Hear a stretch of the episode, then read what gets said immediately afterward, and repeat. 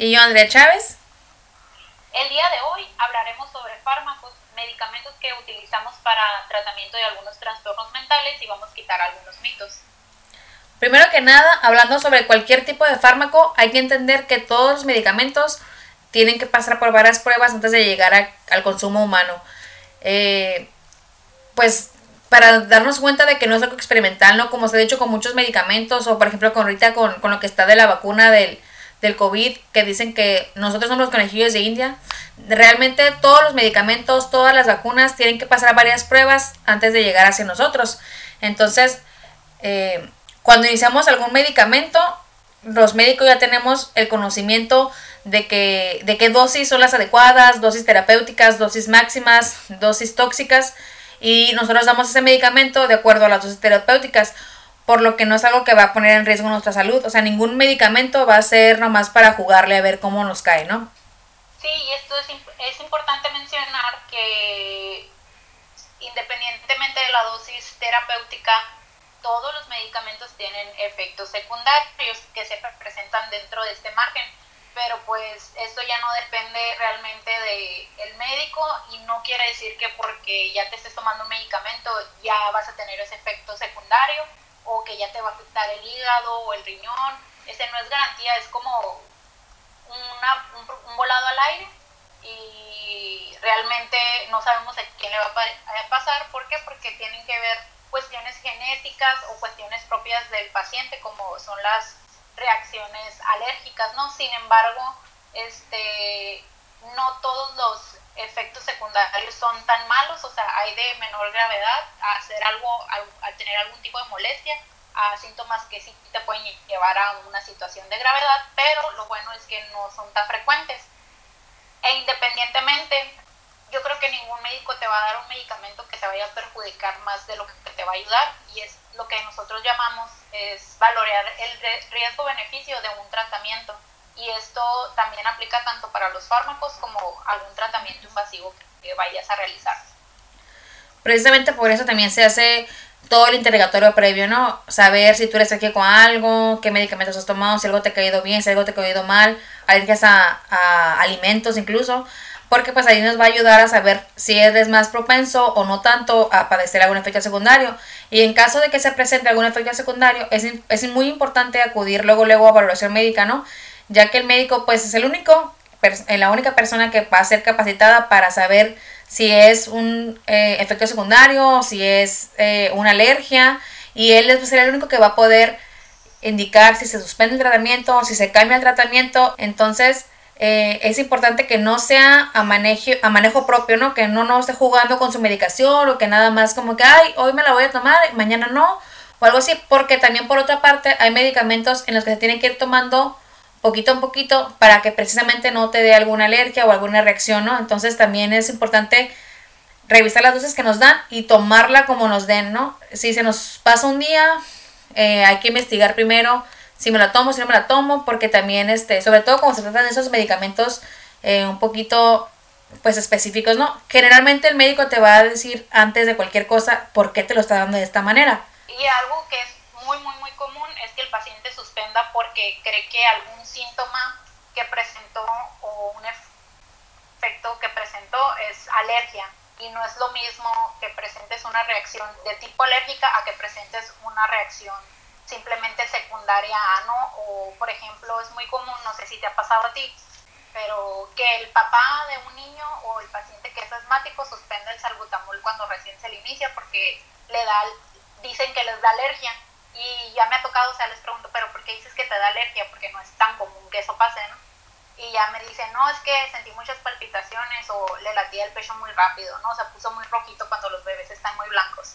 Y pues realmente esto no es alergia simplemente es un efecto esperado por el mecanismo de acción que tienen estos medicamentos. O sea, al igual que ayudan en el pulmón, también tienen un efecto que es que hacen que aceleren el corazón, pero no necesariamente es una alergia. Y en este caso, pues, eh, es como es esperado, siempre, siempre, obviamente, de que se te cierre el pulmón y no puedas respirar, a que te dé unas palpitaciones un ratito porque se pasan en poquito tiempo el efecto pues obviamente que es mucho más beneficioso aplicarte el inhalador o hacerte la nebulización con salbutamol a que te quedes con una asfixia, ¿no? Y hay que ahí quedes, no sé, así el riesgo-beneficio pues es mucho mayor, pero hay que explicarle a los pacientes que realmente no es una alergia y es un efecto secundario esperado. Yo cuando doy este medicamento siempre les explico a los pacientes qué es esperado que pase, ¿no?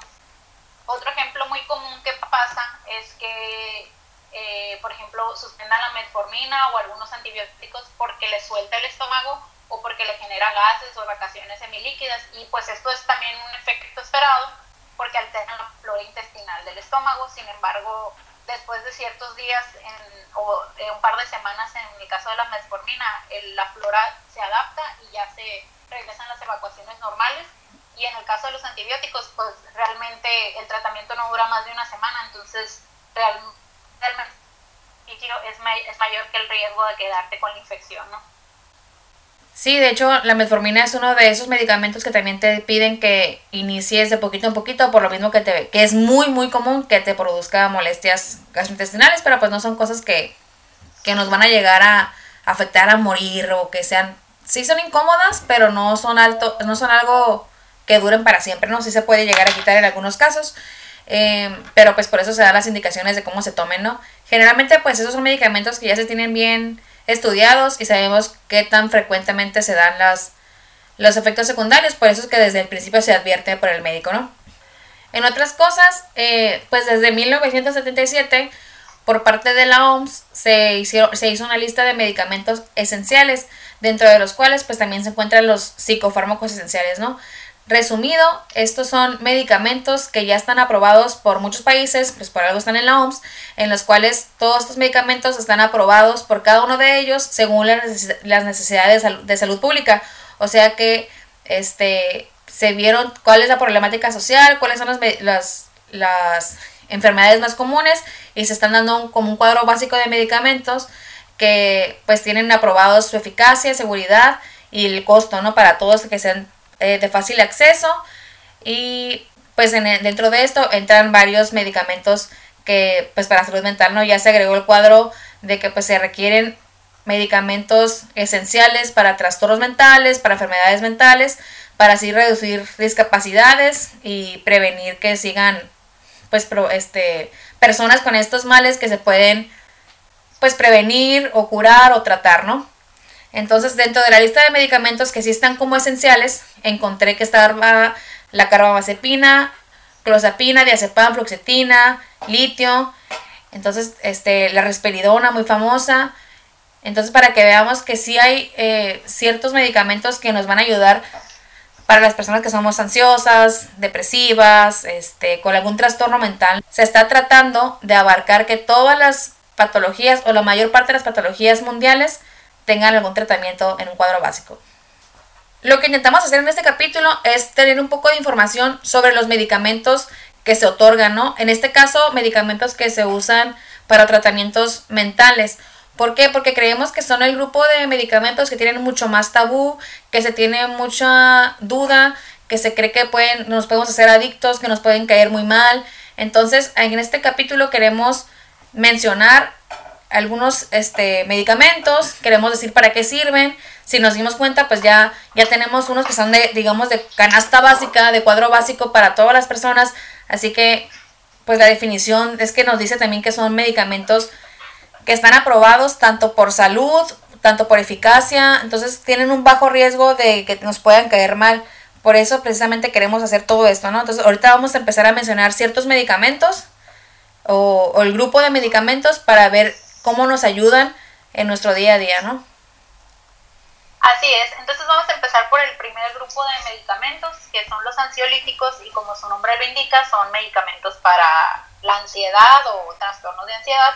Eh, esto, este grupo de medicamentos en su, en su mayoría pertenecen al grupo de las benzodiazepinas, que son muy conocidas, a lo mejor ahorita les suena algún nombre, y básicamente el efecto que estos tienen, pues es ansiolítico, son miorelajantes, que son básicamente relajantes de los músculos, y este, también tienen efecto hipnótico eh, y anticonvulsivos.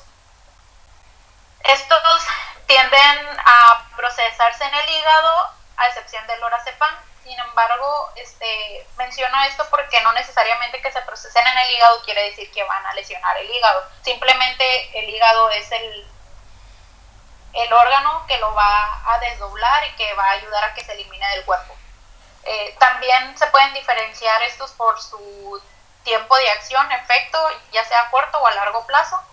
Y, estos em, se pueden utilizar, por ejemplo, en casos de ansiedad generalizada, fobias, trastornos, trastornos por estrés postraumático, insomnio y, es, y en algunos episodios eh, maníacos en el trastorno de bipolaridad, mientras hace efecto su tratamiento de base, que son los moduladores del estado de ánimo. También se utilizan en síndromes de, abstinencia a sustancias. Y este, ¿cómo se utilizan? Básicamente estos se utilizan dependiendo de cómo llegue el paciente. Por ejemplo, en una crisis de ansiedad, obviamente primero voy a optar por un fármaco de acción corta, como lo son el diazepam o el alprazolam, y ya dependiendo del estado, este, de cómo continúa el paciente, si es necesario, como en la ansiedad generalizada, dejar algún este, medicamento que dure en realidad su efecto durante todo el día, no nomás para ese episodio, para que el paciente esté tranquilo este, y relajado, pues ya eh, utilizaría medicamentos de larga acción como lo que es el clonazepam, el bronazepam, y entre otros de larga acción. ¿no? Y es importante en estos medicamentos, eh, tienen, estos sí son como que los que tienen la mala reputación de que te pueden hacer dependientes. ¿Por qué? Porque después de cierto tiempo el paciente sí puede generar como, una tolerancia o este, una dependencia y de hecho después de mucho, mucho, mucho tiempo eh, los, medicamentos, eh, los pacientes si suspenden el medicamento pueden presentar síndrome de abstinencia pero lo que se trata de hacer es que el paciente solamente lo utilice como cuando está iniciando el tratamiento de base, porque algunos otros medicamentos que son mucho más efectivos para otros, para los trastornos, este, tardan un poquito más de tiempo en hacer efecto, entonces iniciamos con estos y los dejamos hasta más o menos unas 3, 4 semanas y se, la sugerencia o lo que se indica es que se debe descansar un periodo de tiempo y después continuarlos para que no generen esta dependencia, ¿no? Por eso es que se dice que se vaya al médico, ¿no? De hecho, pues los medicamentos que mencionó Cindy, si se dan cuenta, son medicamentos, yo creo que muchas personas han escuchado, ¿no? Sobre todo también aparecen en series, los mencionan en películas, porque sí son medicamentos de uso común y que muchas muchas personas han abusado de esos medicamentos, ¿no? Esto no quiere decir que sean malos, no más que pues mucha gente ha tomado ventaja de su cercanía ante estos medicamentos y pues ha creado, la, la ha convertido en algo que no es para su uso, ¿no? Y es algo que menciona, es algo que mencionábamos en el capítulo pasado, que por ejemplo es muy común en el adulto mayor o en los pues ya adultos eh, ya ancianos que les dan medicamentos de que para eh, de este tipo, para ya sea la ansiedad o la depresión, y tienen años utilizándolos, 10 años, entonces realmente ellos ya, si, o sea, sin su tafilito, que es el alprazolam, ya no pueden dormir, por ejemplo, ¿no? Entonces, ya, por ejemplo, en esos pacientes es muy, muy difícil retirar estos medicamentos y sobre todo en la mayoría no llevan un tratamiento de psicoterapia, o sea, aunque aquí nosotros estamos hablando de, de puros fármacos, recuerden que en el capítulo pasado mencionábamos que la mayoría de los casos o requieren psicoterapia o requieren una este ya sea terapia cognitiva o pues sí psicoterapia. Sí. Ah, y es lo mismo que, como mencionábamos, ¿no? Hay veces que ni aunque sea el mejor medicamento, ni a dosis más grandes, a veces llegan pacientes y te dicen, es que el medicamento no me sirvió de nada. Pero pues es lo mismo que estábamos mencionando, ¿no? Que no va a servir si, o sea, no me va a servir mi ansiolítico si traigo la ansiedad a tope y no voy a poder dormir porque no he ido a terapia, no, no lo he sacado. Entonces, pues también por eso a veces sí, como dicen, se vuelven adictos porque a lo mejor al paciente se le hace fácil, me voy a tomar dos porque no puedo dormir, o me voy a tomar tres pastillas porque no puedo dormir. Y en lugar de tener la terapia como se indica, ¿no? Pero pues ya son casos especiales y son pacientes que ya a veces se reconoce luego, luego, pues este tipo de problemática. Eh, quiero mencionar un caso que tuve eh, eh, hablando sobre lo del síndrome de abstinencia que generan el hace poco me llegó un paciente a la consulta, joven, y, que traía, venía todo contracturado, ¿no? O sea, con la cabeza para un lado, la pierna para el otro y así apenas podía caminar. Traía la, la mamá preocupada y todo esto, ¿no? Ya lo empecé a interrogar y que el paciente me menciona que, que utilizaba cocaína y que no sé. Lo ingresé pues para ponerle un relajante y todo esto y ya resultó que en cuanto yo no le, yo no le mencioné que le iba a poner un, un medicamento de estos, ¿no? De relajantes le puse diazepam. Y en cuanto le puse el diazepam, aparte que no le alcanzó la dosis que yo le puse, le tuve que poner más dosis, el paciente luego, luego supo que le había puesto. Me dijo, me pusiste diazepam, ¿verdad? Era muchacho, no tenía como 20 años. Y yo dije, ay, ¿tú ¿cómo sabes que te puse diazepam? O sea, ya con eso, ahí, a pesar de que no me lo había dicho, eh, me di cuenta de que utilizaba este tipo de medicamentos, porque aparte que le tuve que poner más dosis, pues de volada supo el, paciente, ¿no? Entonces ya después me dijo, ay, es que después de utilizar la coca, pues como no me puedo dormir, me tomo, no sé, cinco pastillas del prazolam porque pues no me puedo dormir, ¿no? Ay, no. Entonces, ¿quién, quién sabe cuánto tiempo llevaba haciéndolo? Y aparte es como que pues no es creo que no es manera de llevar tu vida, o sea, primero me meto coca para mantenerme despierto 48 horas y después me meto 5 tafil porque no me puedo dormir. Entonces, quién sabe desde cuándo venía, venía haciéndolo porque ya le había generado un síndrome de abstinencia. Entonces, hay que tener mucho, mucho cuidado. Obviamente, esto lo estaba usando para actividades recreativas, no lo usaba por indicación médica y pues obviamente estamos hablando de que hay, hay un síndrome de abuso de, sustancias tóxicas, claro. pero ya ese es otro, otro apartado. Wow. Sí, así como ese, pues sí hay, hay varios pacientes, ¿no? Que nos llegan con ese tipo de cosas. Los antipsicóticos es otro grupo de medicamentos que se utilizan ¿no? comúnmente en la psiquiatría, pues su nombre no tiene mucha ciencia. Antipsicótico, pues son medicamentos que se utilizan para los brotes psicóticos, en los cuales hay un incremento de la concentración de dopamina, produce una estimulación incrementada de las neuronas y por eso es que existen este, estos síntomas de alucinaciones o agitación del paciente. Entonces, ahora el medicamento lo que va a hacer es impedir que estos receptores neuronales capten la dopamina, por lo tanto va a haber menos excitación en todo el cuerpo, ¿no? La principal indicación para este medicamento, como, como nos podríamos imaginar probablemente en un brote psicótico, es la enfermedad de la esquizofrenia. Eh, pero pues aún así están otras patologías en las que se puede utilizar, como en los trastornos bipolares, eh, otras psicosis tóxicas o afectivas, eh, ideas suicidas, personas eh, con otros tipos de enfermedades, no necesariamente tienen que ser psiquiátricas, sino pues a lo mejor neurológicas, entonces como lo está en el Huntington, algunos delirios, eh, en algunos casos se puede usar también en, la, en, el, en el trastorno por déficit de atención e hiperactividad. Y estos antipsicóticos también se clasifican.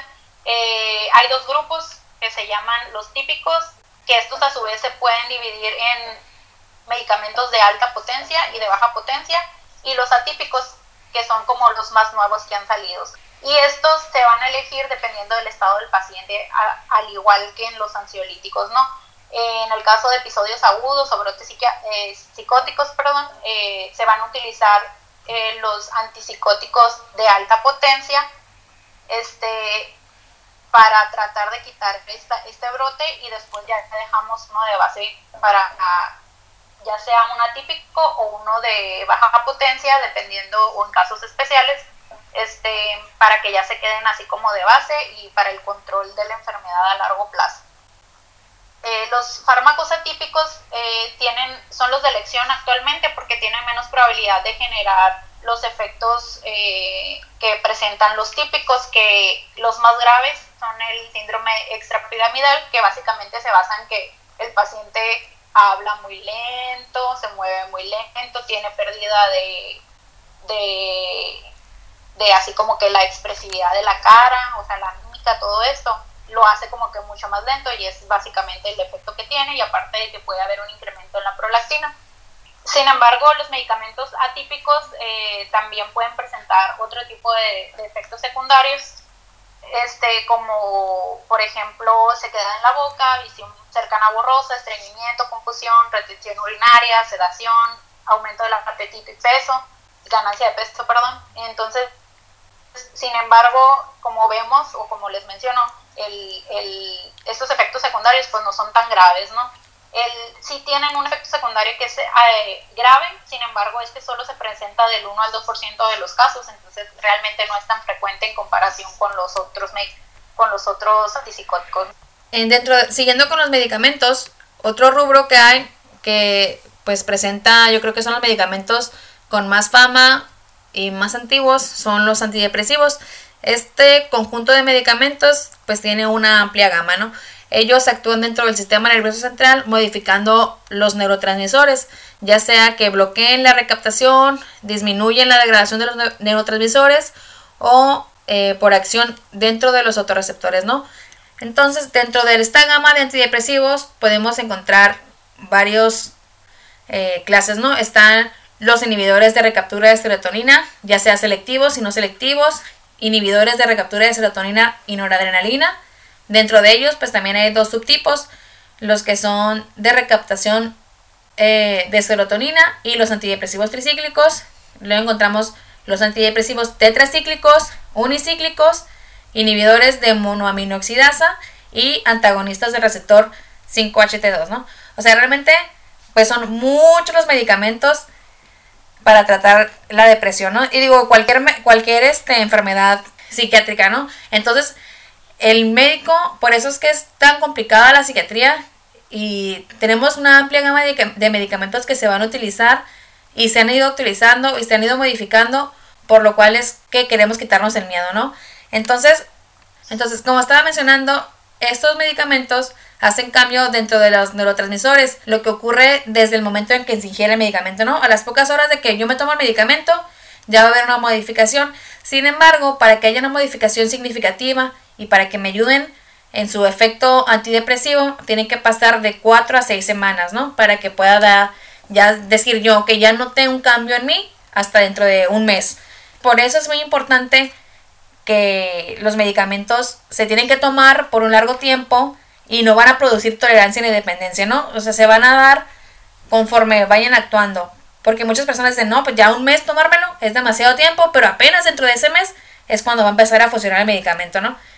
Sí, y entonces eh, por llevar este inicio o este efecto prolongado de un mes, un mes y medio para yo poder ver el, el efecto, pues ya con esto nos va diciendo que los tratamientos son un poco más, o sea, no va a ser un tratamiento de un mes, son tratamientos de seis meses o más, ¿no? Dependiendo de cómo estén eh, los síntomas. ¿Y por qué más o menos tardan este tiempo en hacer efecto? Porque como ya lo mencionamos, eh, actúan sobre los neurotransmisores, como su nombre lo indican, y estos neurotransmisores es el tiempo que tardan en producirse. Y como ese normalmente estimula la producción, pues por eso se tarda. No es algo que los médicos podamos como modificar o apresurar el, no por tomarme más dosis de este medicamento va a actuar más rápido, pero sí me gustaría, o sea, me gusta mencionarlo porque como las personas no lo saben y esperan que el medicamento les haga efecto ese día, pues por eso no hay tanto apego al tratamiento. Y es importante mencionarlo para que los para que todos lo conozcan y que sepan que esto pasa.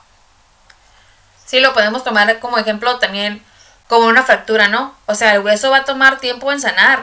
O sea, es claro que el yeso y el medicamento para el dolor desinflamatorio y todo esto te va a ayudar, pero no quiere decir que al día siguiente vayas a poder seguir a correr.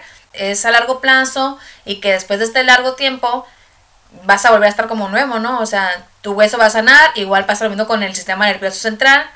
Eh, tienes un desajuste, el cual se tiene que acomodar y así como tardó un tiempo en desajustarse, pues va a tomar un tiempo en volver a funcionar como, como es debido, ¿no?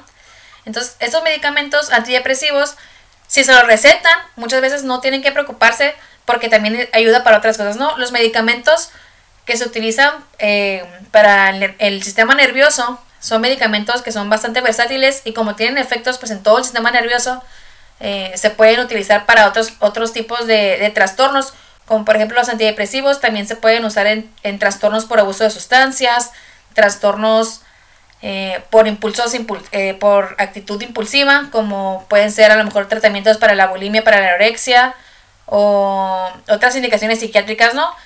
Como estaba mencionando, a lo mejor el dolor, dolor crónico, eh, problemas para el control del control urinario.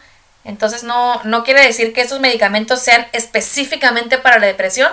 Se crearon para eso, funcionan, pero tienen una gran versatilidad, entonces se pueden utilizar para otros tratamientos, ¿no?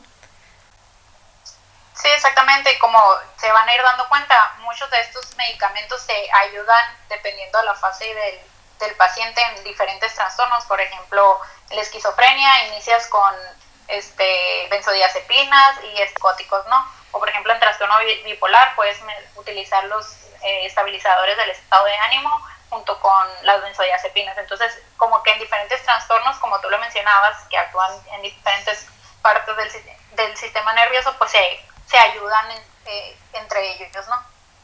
Entonces vamos a continuar con los estabilizadores del estado de ánimo, que estos básicamente son utilizados para el trastorno bipolar, sobre todo en episodios de manía, que es cuando el paciente está como que con mucha energía y sobreexcitado, ¿no? Eh, existen varios medicamentos, eh, entre ellos es el litio y también están algunos anticonvulsivos que se pueden utilizar porque también se consideran este, moderadores del estado de ánimo. Pero iniciando con el, con el litio, pues básicamente cómo actúa este es sobre una molécula en, el, en la neurona y esto lo que hace es que disminuye la producción de los neurotransmisores para que no haya y entonces no estimulen de más a las, a las hormonas, ¿no? Y el detalle con, con este medicamento es que tarda en actuar de 7 a 10 días, por lo que cuando hay episodios de manía grave sí se tiene que combinar con algún antipsicótico o con alguna benzodiazepina, como les mencionaba, hasta que el litio empiece a hacer efecto, ¿no? El litio sí, sí tiene que tener un poco más de control porque tiende a tener eh, efectos secundarios normalmente relacionados a que haya toxicidad. Eh, por ejemplo, en este caso se debe llevar un control sanguíneo para llegar como que al, al estado, al, a la concentración meta, meta de sangre. Por ejemplo, si yo voy a instalar un tratamiento con litio, le debo de estar haciendo semanalmente pruebas a mi paciente hasta llegar a una concentración de sangre deseada con una dosis deseada. Y ya después de que le logre este, este control, ya entonces ya le puedo ir espaciando los estudios a los tres meses y dependiendo cómo esté el paciente, pues ya lo puedo separar hasta los seis meses, ¿no? Y, eh, y algunos efectos secundarios, como les mencionaba, pues más que nada se relacionan a la toxicidad, ya sea renal, tiroidea o cardíaca, y esto es porque, por ejemplo, está contraindicado utilizar este medicamento en pacientes que tengan alguna enfermedad grave renal. ¿Por qué? Porque como se elimina básicamente por ahí, pues si, este, si un paciente tiene insuficiencia renal, no, la va, no lo va a eliminar como debe de ser y se va a quedar acumulado en sangre y entonces ya puede haber toxicidad. También puede presentar otros síntomas más leves como náusea, vómito, diarrea, eh, aumento de peso, temblor fino en las manos o debilidad muscular, pero en la mayoría de los casos estos síntomas desaparecen con el, con el, con el tiempo de uso. Entonces, por ejemplo, aquí en estos casos no, no habría por qué suspender el tratamiento, simplemente es esperar que el paciente se adecue y si los síntomas son muy marcados, en algunos casos se pueden dar ciertos medicamentos para como controlar eh, estos efectos secundarios. ¿Qué debe de cuidar el paciente en este caso cuando está consumiendo litio? Es que tome suficiente cantidad de agua y suficiente cantidad de sal y evitar consumir alcohol, que estos pueden ayudar a que se modifique la eliminación de litio.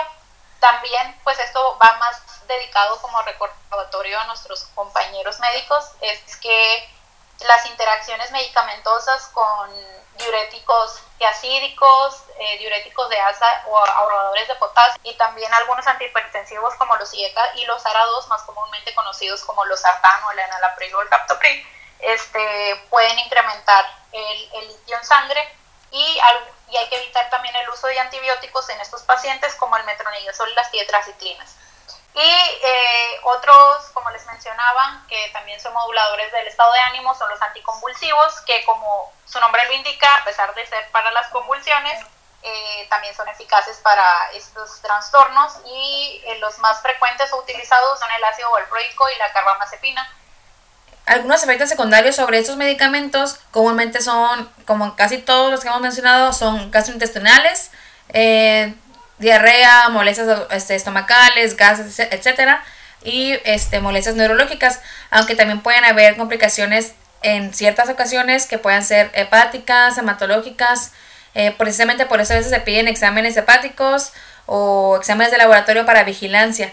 Y pues como muchos de estos, muchos medicamentos realmente no nomás los psiquiátricos son teratogénicos, también se pide que se tengan eh, control de los embarazos, algún método de planificación familiar como lo estaba mencionando Cindy y alteraciones cutáneas, ¿no? Pueden aparecer a veces algún tipo de rash, eh, alopecia. De hecho, a mí cuando me tocó ir al psiquiatra, sí me tocó que me preguntara si tenía algún método anticonceptivo o me advirtió que podía tener este un rash cutáneo, por eso me empezó algún medicamento de poquito en poquito para empezar a tolerarlo y que no me diera un efecto adverso.